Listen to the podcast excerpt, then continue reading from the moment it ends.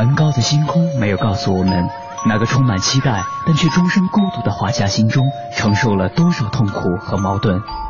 他只是静静的流转，安静的有些绝望。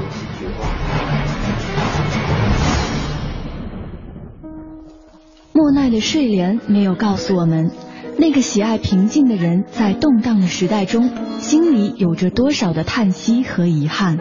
他只是静静的绽放，用柔弱的身躯撑起了整个时代。毕加索的线条没有告诉我们，那个一生充满激情与创造的人心中有着多么宏大的理想和期待。他只是霸道的出现在每一幅画作中，让世界都看到了自己。如果说一幅幅作品是一次次印象，那么这些印象背后的艺术家们究竟又有着怎样的故事？凡尘工作室艺术系列全新话题：印象、写实与浪漫，带您一同走入艺术背后的世界，对话艺术家，还原他们最真实的样子。讲述他们最浪漫的艺术理想。本期话题：追求艺术的轨迹。本期节目嘉宾：魏红。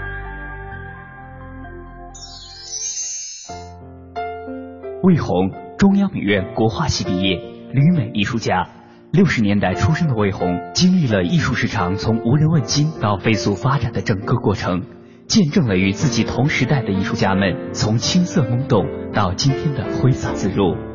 与这些昔日的同学们不同的是，多年来海外游学的经历给魏红带来了不同的经历和感悟，让他从另一个角度思考了艺术与生活的关系。那么，他追求艺术的轨迹究竟是怎样的？对他来说，热爱艺术的种子又是在何时种下的呢？带着这些问题，我们的记者杨安为您采访了魏红。先从一开始聊吧。我是六五年出生，叫魏魏红，红是彩虹的红。因为当时我父亲那个我出生的那天，我父亲看到有彩虹，而且呢，他给我命名这个红呢，他觉得希望我的一生能够像彩虹一样五彩缤纷。出生以后呢，这紧接着这不就文化大革命，我父母都是知识分子，就都是在中学里当老师。我母亲是教俄语，我父亲教语文，他们都下乡了。我妹妹比我只小三岁，所以我母亲总总带着她，因为他们的床很小，就一个小小的单人床，就反正那期间就是根本没有人可以就是照顾那么多的孩子。就是从两岁我就开始有记忆了。就两岁的时候呢，我们家住在那个煤山上，那时候是法院宿舍里。大家问说魏红你在哪里住？我说在法院。其实他们都在背后在偷偷的笑我，就说这孩子这女孩太傻了，给人说在法院，感觉是犯罪的罪人住在法院。因为大家那时候都都是附属于哪个单位，所以你一说你在十二中宿舍，你在法院宿舍，在法院生活。就是我记得我两岁的时候，我父母就是有偶尔他们会回来，但是呢我。奶奶呢？她白天把她的孙子送到了那个幼儿园以后呢，她自己还得去开会去。嗯。所以呢，有的时候呢，她会推着那个车把我放在那个车里面。我要稍微的有一点动一下，我奶奶都会这样看我一眼。就是说，从小就是在这么一种特别抑郁的一种氛围之中，所以我再加上又是老二，所以总是很乖的一个孩子。后来在三岁的时候，我就记得是。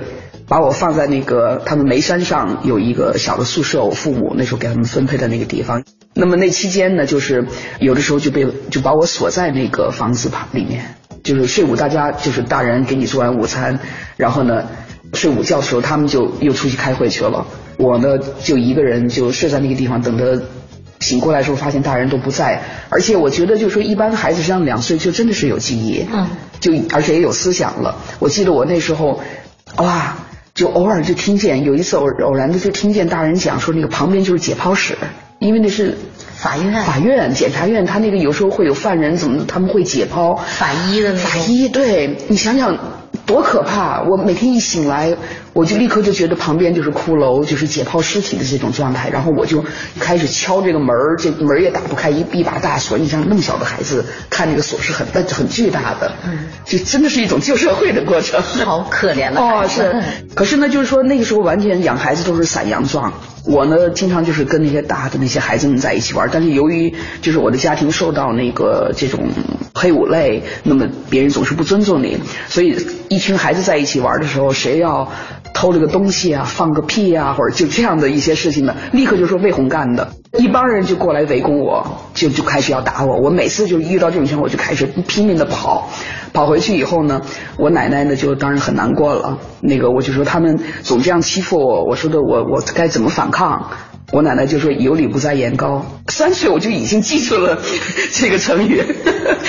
所以呢，我想可能从那时候就反正也造成了我的一种性格，我很孤僻，不喜欢跟人沟通，而且我那时候很想的就是在一起能够玩玩在一起的孩子呢，也只是往往只是一个。就比如说是新的转来的新的工作的人员来了以后，他们可能有孩子，然后这孩子呢，他也不认识其他的孩子，别人也排斥外来的人，所以我往往就是总是有这么一个小朋友能够在一起。所以从来没有就是说有过任何的那种基础教育，就说是还可以画画，还有纸张，还有粉笔啊，或者就是哪怕画一个，就是我就记得大家就说是好像画一个二，然后再加一个一个三，然后再加一个什么 Y 字还是什么的，然后就一个鸭子就能画出来。这样的就是只能画出鸭子，这个时候呢已经是四岁了。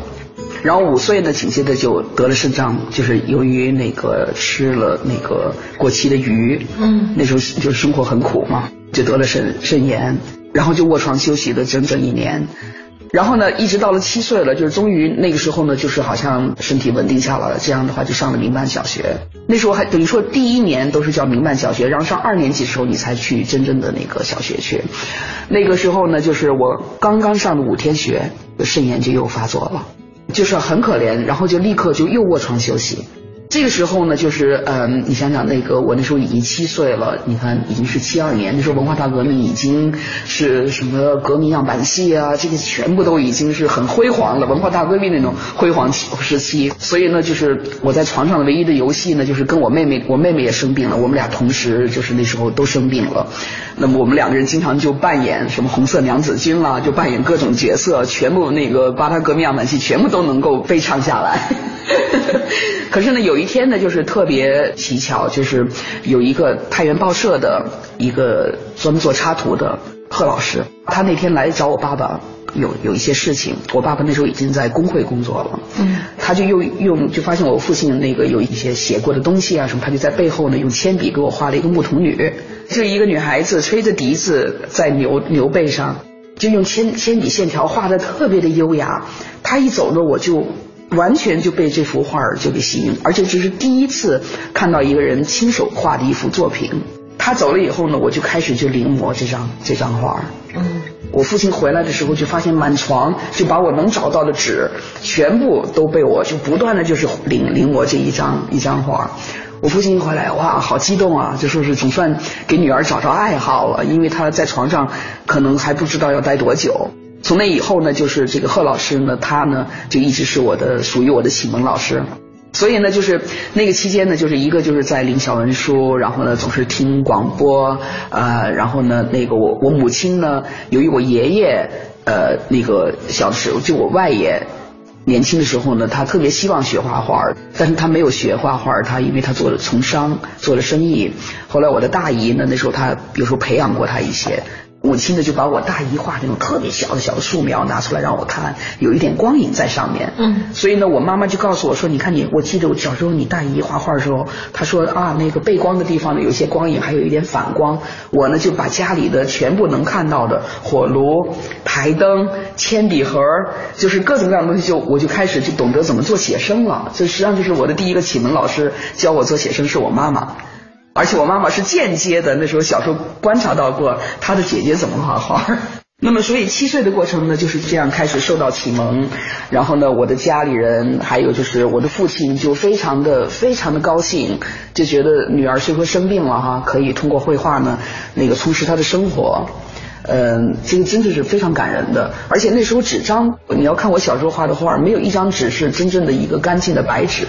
全部都是我父亲过去当老师积攒下来一些学生的作业，等于说在那后面，在那背后画，而且特别让我感动的就是我母亲呢，就是把我每年的这些速写，就是或者是我画的这些实验性的学习的东西呢，她都放在一个档案袋里。就是我小时候这些画之所以能这样保护下来呢，也是由由于我母亲。八岁呢，我就开始上学了。嗯，而且上学的时候呢，我实际上很很自卑的。一个呢，就觉得自己年龄都比别人大，然后个子，我小时候个子穿的特别快，我的个子又比别人高。那个时候又要再上民办小学，又得上一年。但是对于我来讲呢，可能由于就是我有这种自卑的心理，我觉得我年纪大，觉得特别不好意思，所以学习也特别的刻苦，很认真，又画画儿。所以呢，就是我的老师就对我特别的，就是你觉得你是一个孩子，但他是唯一，就是第一次让我感到被人尊重，因为在这之前总是被人小看。嗯，那么这期间呢，就是由于我学习成绩也好，所以就立刻就做了班里的班长。马上那时候已经就要上二年级了，就是正式的到了那个校园小学。到那儿去上学的时候，我的那个启蒙老师就说是魏红，你可以让你爸爸带你去一下少年宫，那边有各种各样的培养那些有这种兴趣学习不同的那种爱好的这样的。那么我呢就肯定就说是那就去报这个美术班，所以去考试。那么考试就是已经九岁了，郭春义老师的班，刚开始学之后呢，就是学那个国画，但是要说起国画呢，我也有一点基础，就是我八岁的时候呢，我的姑姑的公公是山西大学那个哲学系的教授，而且是非常有名的书法家，姓刘，刘爷爷。那时候我都没有看到过什么颜真卿啊，或者是就是柳公权啊，没有看到这些字帖，因为每次那个帖都是他来写，因为。我觉得可能有还是属于文化大革命期间嘛，嗯，都你都买不到这样的这样的写书法的这样的版本可以让你去学习，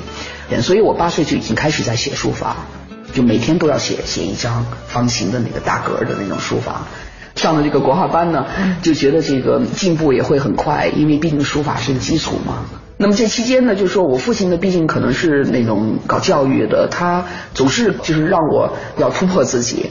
那么他就第一次提出，他说，嗯，你看那个你呢，已经懂得什么叫写生了，说你不要怕，一定要出去做写生，也要在大自然中做写生，所以经常就到了迎泽公园啊去画画。那么在公园里面，我还觉得还可以，还心里还觉得坦荡，就找一个特别隐蔽的一个角落。但是呢，我父亲有时候在这方面很激进的，他说你要在最热闹的地方，强迫我坐在法院宿舍的。正门儿，那就是钟楼街最热闹的地方。然后有一个人在修卡车，他说：“你现在要把这个修理卡车的这个场景要写生下来。”你想想，我那时候坐在那里，别人一下就围攻过来了，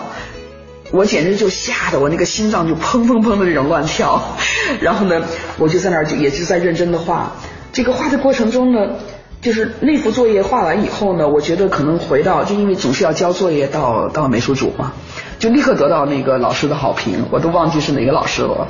就说是哇，魏红你这个透视画的太好了，得到老师的夸奖以后呢，我就好像更给我一种一种好像挑战这种透视的关系，那么我就画，比如说经常那些同学们小同学们来到那时候大家你也知道都做做出一种炕，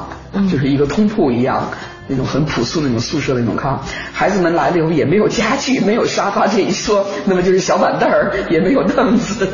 那么经常就小同学们在一起聊天什么，就是躺在床上或者看书的时候，也就躺在床上这么看。所以我画了很多这种特别，就是非常挑战性的这些这些有透视感的这些速写。所以可能由于这些原因吧，我觉得那时候我都忘记，可能已经十岁或者十一岁的时候呢，当李老师第一次来到少年宫，郭老师呢就给我们介绍说，我们接来了一个特别棒的一个老师，从那个东北，但是说这位老师呢是在那个呃文革之前中央美术学院附中学习过三年，我自己印象中。说他是非常有才华的一个一位老师，他马上就要来教我们，而且呢，他要挑选学生，挑选到了你们就可以学习西方式的，因为我们那时候都是在教国画嘛，他说你们就可以学到西方式的那种画法，而且那时候都是俄罗斯那种学院派的那种画法，那当然大家都很向往，但是你想想那时候我们之间小朋友们之间也没有沟通的。那里面我记得就有胡卫东了、唐小华了，就是这些年纪比我稍微大一点的，他们个子很高嘛。所以当李老师来的时候，我特也也有一点记忆，大家都特别的安静。那天好像大家为了让李老师来挑选的，我们都好像那天在画写生。那时候其实并没有学过素描，李老师就从背面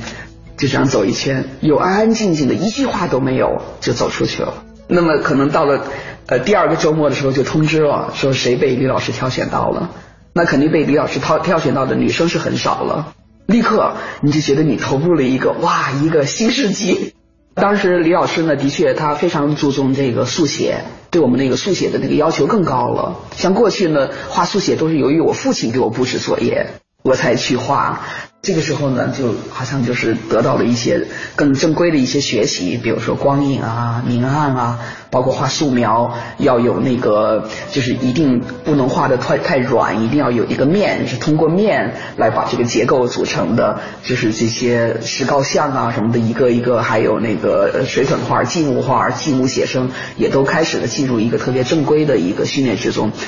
但是呢，可能由于我七岁呢，第一幅画就是线条，嗯，在这期间呢，又学习国画，又学习书法，所以我总是摆脱不了这个线条的这个这个元素。所以呢，我记得印象是半年还是一年以后呢，李老师对我很失望，他觉得魏红你没有进步，你那个没有摆脱了你这个对线条的这个背景，所以。这一切些都是一个形体和结构，还有那个面这样来组成组合的，所以他就说你还是回国画去吧。那你想想这个打击很大的，七八年了，因为那时候就是已经听说附中就要恢复了，因为毕竟李老师他是在那边上学，所以他知道有这个机会要来了，所以他那时候更加强了那个周末的学习，而且呢好像又加了两个晚上让大家继续来补课，而且他特意精选了一批学生。但是在这这个期间就让我走离开了，出去以后觉得就是觉得怎么才能再回来？而且第一批当他们考到了中央美学院附中的时候呢，我也毕竟那时候好像也属于老组员了。你像那那种年龄，就是也也是一个一个成熟期的一一种年龄，非常压抑。但是呢，就是他们前脚考走，后后后脚呢，我就那个告诉我妈妈的愿望，我说我特别想像他们一样到北京去学习去。我母亲呢，就利用那个假期呢，就带着我妹妹和我呢，就他们那时候就那年，他们还没有开学呢，在假期的时候，我妈妈就把我们俩带到第一次去北京坐火车去北京，真来了，就真来到北京，然后看到了美术馆在哪里，看到了那个附中在哪里，然后呢，而且还不敢进去，因为有门岗，门岗不让我们进去，然后就看到了那个四层的那栋楼，我那个心就完全，当时就已经心已经扎的那个根已经扎到那里面了。那么回去以后呢，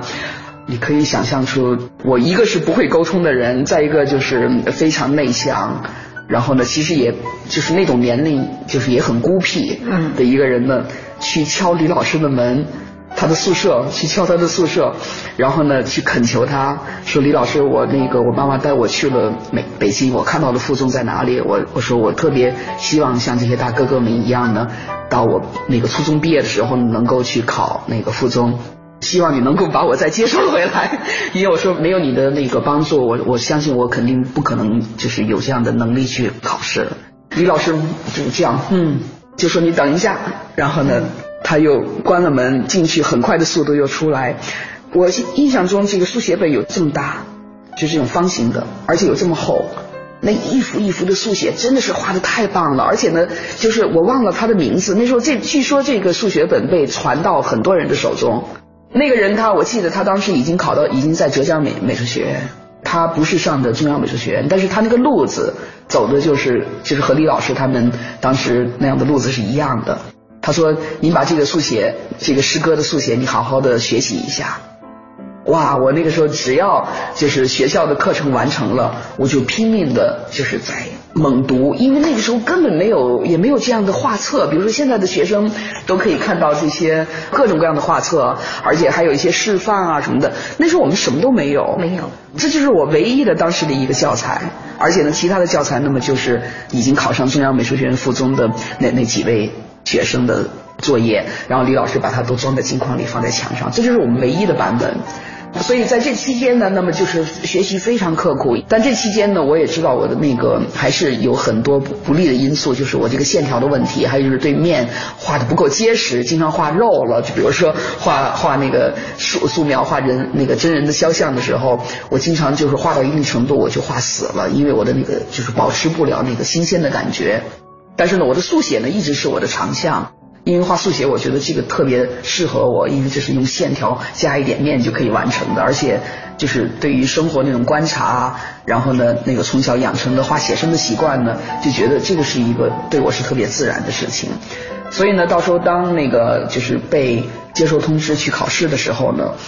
我印象中呢，就是我其实心里非常的不踏实，就是我这个色彩。和素描是我的弱点，就是说那时候在少年宫学习的时候，李老师说这是我的弱点。但是呢，就是那天画画的时候呢，也很神奇。考试的那天，恰恰这两项呢，我那天考试是最好的。那速写嘛，这个是我的长处，所以这个就觉得这个是不在话下的，所以很顺利的就考上了。但是呢，当然你还是不知道你考上了没有，因为那时候就回来了。考完试，呃，初中毕业的那一年呢，也就是我考附中的那年呢，又第一次开始全省要统一考高中，而且要挑选那个学校，比如说三中，它算一个重点的中学。那么我那时候上三中的时候呢，就是也是一个好学生，但是因为我的脑子里就是我的那个全部业余生活全部都是在这个学习画画，而且呢还有呢就是每一个学期都有一些。庆祝活动有什么唱，就是全体什么合唱啊，还有朗诵啊，还有指挥啊，等于说我这三项都可以参加的，就是又可以朗诵，也可以唱，也可以做指挥，就经常就是每年这么一次庆校庆的时候呢，我都是一个骨干力量，所以的确就是说在这个文艺活动中呢，是一个比较活跃的活跃的一个学生。可是呢，我越来越压抑，因为什么呢？老师呢觉得我是个好好学生，可是呢，我也在。有些方面是断路的，比如说我的数学越学越差，那个化学和物理就更别提。从那个北京考完学习学校回去以后呢，哎呀，我每天都在一种非常压抑的状态。我就觉得，如果附中不接受我的话，意思就是说我完全就是一个被毁灭的状态，因为我肯定考不上重点高中了，因为我的数理化学的不好。我印象就最深的就是正好就是接到通知的那天。又是那天要朗诵的那天，就是一个校庆活动的时候，我居然在那个台上，我是在前面做带队朗诵的男女生，我们两个人，我突然间一段路，我就一句那个就是那个台词都记不起来了，我完全那个段路的状态之中呢，就像是一切都都失去了声音。然后呢，我旁边的那个男生呢，他特别聪明，他立刻接上接上他的下一段，然后指挥开始。那么一下台的时候，老师在那已经坐在我的那个凳子上在等我，手里捧着厚厚的从北京寄来的一个一个资料。我一看，哇，既然是厚厚的话，可能被被录取了。谈到自己对于兴趣的追寻时，很多人都喜欢把一句话作为座右铭，那就是走自己的路，让别人说去吧。对于魏红来说，一方面他是幸运的。因为他在很小的时候就知道了自己该走的那条路就是艺术创作，但是他是否能够顺利的找到属于自己的风格呢？对于他来说，这条追寻之路又是否一路畅通呢？稍后回来听我们为您继续采访魏红。那一定是一个阳光充沛的下午，当我回头小心看见。了你，远处的角落，向我微笑，像一棵植物，看见了太阳。你就是我肩上的天使，在我最不安的时候出现。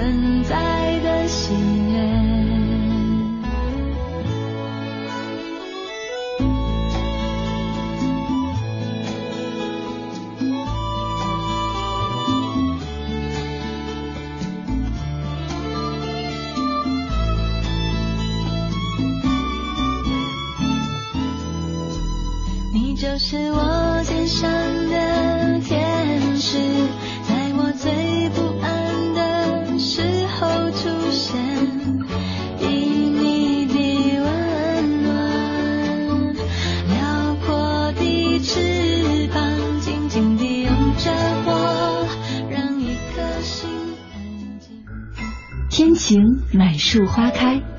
雨天一湖涟漪，阳光照耀城市，微风穿越指尖。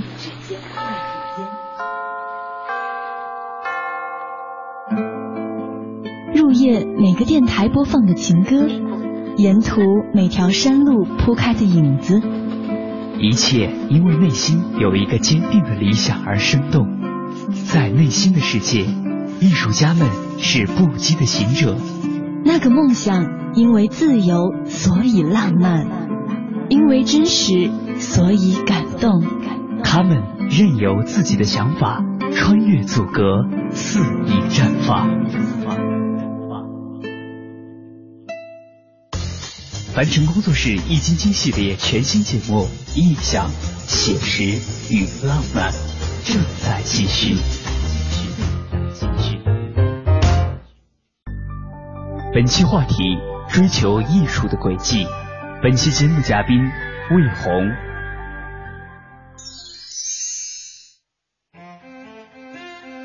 谈起魏红，他的老师易英这样评价道：“他在中央美院上学的时候，虽然经常见面，但却总隔着一道师生的鸿沟。只记得他圆圆的脸，不上打扮，说话的时候瞪着一双大眼，好像很好奇的样子。”国画系的同学更靠近传统，似乎对正在兴起的新潮美术敬而远之。但是看魏红的作品，却给我意想不到的感受。那么他的老师为什么这样说？作为国画系毕业的科班生，魏红又会在创作中表现出怎样的风格和特色呢？带着这些问题，我们的记者杨安为您继续采访了魏红。八一年，对，特别神往的附中，对对，跟进去以后感觉跟那个，就是你看，等于说第三年了嘛，这个终于考上了附中，那么上了附中完全是一个新的挑战，因为我们那时候在太原生活的孩子们，就是一旦上了附中以后，你就觉得在北京直接上来的那些学生，他们那种精神气质特别不一样，你觉得他们就是真的是在一个大世界之中。而且他们身上都有一种让你感到一种让人能够是发光的，是值得骄傲的，而且都他们自己都很自信。尤其他们第一批第一批学生非常自信的一批学生，因为他们个子也高，然后也英俊也潇洒。我们这班呢只有十三个人，而且呢我们的年龄呢都是特别接近的年龄，所以自那以后呢我也不觉得自己是一个老学生了，基本上都是我这个六五年出生的。你看这里面就包括王小帅。那个陆学长比我们大一点儿，然后申林儿，那个洪浩、张爽。那么我们这个班呢，由于我们的个子都普遍都是我们都是像我这样，就是中等个儿，不高不低。然后呢，我们又长得很小。从某种程度上可以说呢，我们这个班从精神面貌上来讲，我们是最不自信的一个班。因为我们当时我们是三年级嘛，二年级那个班呢，嗯，他们有三个女生，而且你看，就吕月、于红，还有陆青，对，四个，还有叫王艺琴，他们也长得特别亮，而且他们都特别会打扮自己。总而言之，一去了这这个附中以后呢，你就觉得自己完全又从零开始了。但是呢，就是呃，毕竟呢，就是说他这个学习呢，就第一次让我领悟到了李老师毕竟是从附中培养出来的人才。因为你进了附中，你立刻感到那个教学的方式，那就是真的就是李老师教学的那种方式。但是呢，有一点不同呢，就是他有一个特别棒的一个图书馆，那个图书馆也不大，但是密密麻麻的藏书在里面。然后呢，还有就是那时候我们的那个荣誉校长赵校长，他不是画画的，他当时是好像中央美术学院的一个行政行政部的一个人。上那个附中的第一天呢，就是说。首先认识了丁校长，丁校长那时候已经都七十多岁退休，但是是荣誉校长。他当时和那个齐白石，他跟齐白石还好像还特别相识，收藏了很多他的原作。他每个学期呢都要给我们，就是把他的喜，就是齐白石那些原作都铺在我们的课桌上，让我们来看，就等于说晒一晒，晒晒太阳，让我们来看。我们当时就是可以这样这么近的去看齐白石的原作。但是呢，就是现在又回到第一天的印象。第一天的印象呢，那么就是我们就这么三个班，学生也不多，坐在我们那个那个会议室里面，我坐在第一排，而且坐在第一排呢，就是离那个赵校长非常近。其他的话我都没有没有听见，也没有记住。唯一的一个现象，我永远都记着，就是他在手中拿出三张，就是在那个水彩纸上画的三个抽象的画，抽象作品，有点那种结构主义那种风格的抽象作品。是色彩的，有色彩结构的。他啪这样一亮，像拿像亮了三个牌子一样，扑克牌一样，说这样的作品，这样的习作，在我们这样的附中是不允许的。说这是资产阶级的糟粕。说我们的艺术是为人民服务的，从生活中来，回到生活中中去。八一年的事，文化大革命都已经结束了，但是我们的教学体制还是一个文化大革命的教学体制，要高光亮，要表现我突出什么那个什么工人阶级主题主题，这个就是当时就是这样。那你们小孩看到是什么反应？就是当时我的反应，我就觉得哇，我从来没有看到过抽象作品。这 这三幅作品在我眼中完全就是闪亮的，而且它那个色彩。完全就在我眼睛眼中是一个非常神奇的，因为我们那时候这个色彩那就是原色，嗯嗯，你看我们也画画色彩写生，但是呢，他把它作为一个创作这样来画出来，而且是抽象的东西，我从来没有看到过抽象画，什么叫抽象画我也不知道，那是第一次听到说抽象的这这样的抽象习作是不允许的。但是呢，就立刻就把我的心又给揪走了。才知道还有这样的东西。对，做这个习作的那个学生，他叫张嘎，是第一批的第一批学生。而且呢，就是由于张嘎他没有完全按照这个学院派的这种方式去发展自己，中央美术学院居然没有接受他，所以他上了那个杭州美术学院。我想可能就是新春时代嘛，所以就对很多东西很敏感。也许是这种特别敏感的这种情绪呢，那么我呢就经常就是去这个图书馆去翻各种各样的他们的藏书收藏。我那时候就第一次听说啊有八 house，我就发现，因为他们第一批的学生呢，我觉得他们特别的有才，就特别有才气的，特别发光的这些师哥们，所以呢，我经常会听见他们在学校在那个那个课室里面在争论。争论很多这种学术性的问题，而且我是一句也听不懂的，完全听不懂他们在争论什么。但是知道他们在争论一种东西呢，是在学校那个校园体制里面是没有的东西，所以我经常就隔着那个墙壁，尽量不要让他们看见我在那个地方，然后呢就能听到他们的声音，我就觉得好像我在给我一种一种间接的一种营养。可是在这期间呢，等于说还是一直都在坚持练书法。正常的就是文化课和那个专业课这样正常的去学习，嗯，那么还有呢，就是我觉得上附中，嗯，最让我感受特别深刻的就是受到最大的影响的就是那个高亚光老师，还有杜建老师，他们夫妻俩呢是非常的任劳任怨的两位老师，而且呢，他说了一句话，我有一次我就非常的很感到很压抑，我说那个高老师，我说为什么我们这个素描非要这么。一个星期啊，要五五天画同样一个模模特儿，每天的我忘记是上午还是下午，反正就是半天是文化课，半天是专业课，每天就是画这么一个人，要画五天。我说为什么要这么苛刻的让我们去做这个事情？高老师就会说，说是画素描像学数学一样，它是一个潜移默化的锻炼你的思维的，锻炼你对生活的那个观察力。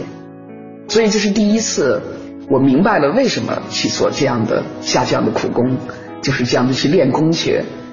那么我在那以后呢，我也就心也会变得比较坦然一些了。画起素素描什么的，包括那个高亚光老师，就每个人都是这样的。比如说这个眼角画这个人人的这个素一个素描的时候，你的眼角稍微高出了那么半毫米，他都要。告诉你这个高出半毫米，有时候你自己好像有些地方你看不到了，实在你不知道怎么去修改，他就坐在那个地方，因为他那个高度近视眼，一圈一圈的那个眼那个高度近视眼镜坐在你面前，然后呢离的你的作品可以就是鼻子这样的一种距离去给你修改一些小的细节。